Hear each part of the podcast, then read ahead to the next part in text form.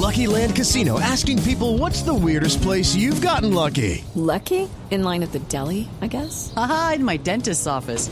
More than once, actually. Do I have to say? Yes, you do. In the car before my kids' PTA meeting. Really? Yes. Excuse me, what's the weirdest place you've gotten lucky? I never win and tell. Well, there you have it. You can get lucky anywhere playing at LuckyLandSlots.com. Play for free right now. Are you feeling lucky? No purchase necessary. Void where prohibited by law. 18 plus. Terms and conditions apply. See website for details. 3 de la tarde, 33 minutos. Las noticias, las más importantes a esta hora en Blue Radio. El gobierno de los Estados Unidos espera restablecer relaciones con Cuba antes de la cumbre de las Américas que se llevará a cabo este mes de abril en Panamá. La noticia en Washington con Daniel Pacheco.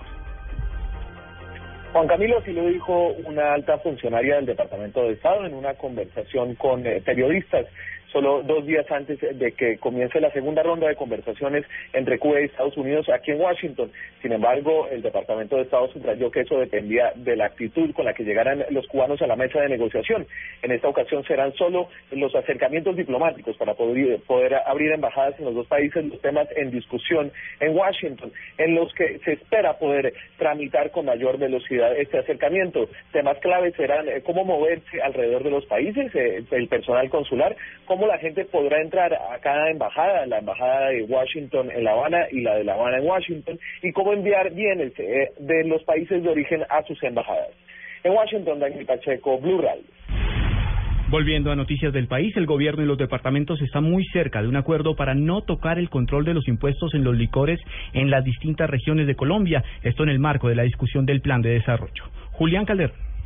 En las últimas horas hubo una reunión entre el Ministerio de Hacienda, Planeación Nacional y la Federación Nacional de Departamentos en la que se discutió el artículo del Plan Nacional de Desarrollo que propone una transición hacia la reducción de los impuestos a licores importados para en cinco años unificarse en un solo tipo de impuesto con los nacionales. Luis Fernando Mejía, subdirector general sectorial de Planeación Nacional. Preocupación por parte de algunos departamentos productores como Cundinamarca y Antioquia acerca de que esta transición estaba generando caídas importantes en los ingresos. La instrucción fundamental del presidente de la República fue que en el diseño no se cayeran las rentas de los departamentos.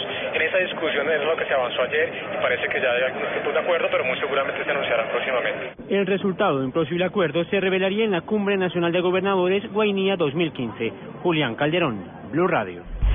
Más noticias en Blue Radio. Desde la Florida, en los Estados Unidos, el procurador general Alejandro Ordóñez rechazó la propuesta que busca igualar y cobijar con los beneficios de una justicia transicional a los guerrilleros y a los miembros de la fuerza pública.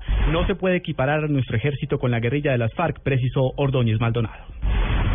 Por medio de su abogado defensor, la ex senadora del partido de la U le solicitó a la Fiscalía General que la escuche en una ampliación de indagatoria. Estamos hablando de Dilian Francisca Toro. Esto en el marco de la investigación que se le adelanta por presunta participación en el delito de lavado de activos. Y en noticias del mundo, los precios del petróleo superaron la barrera de los 50 dólares el barril en Nueva York, luego de la publicación de datos contrastados sobre las reservas estadounidenses en un mercado que prioriza los elementos positivos.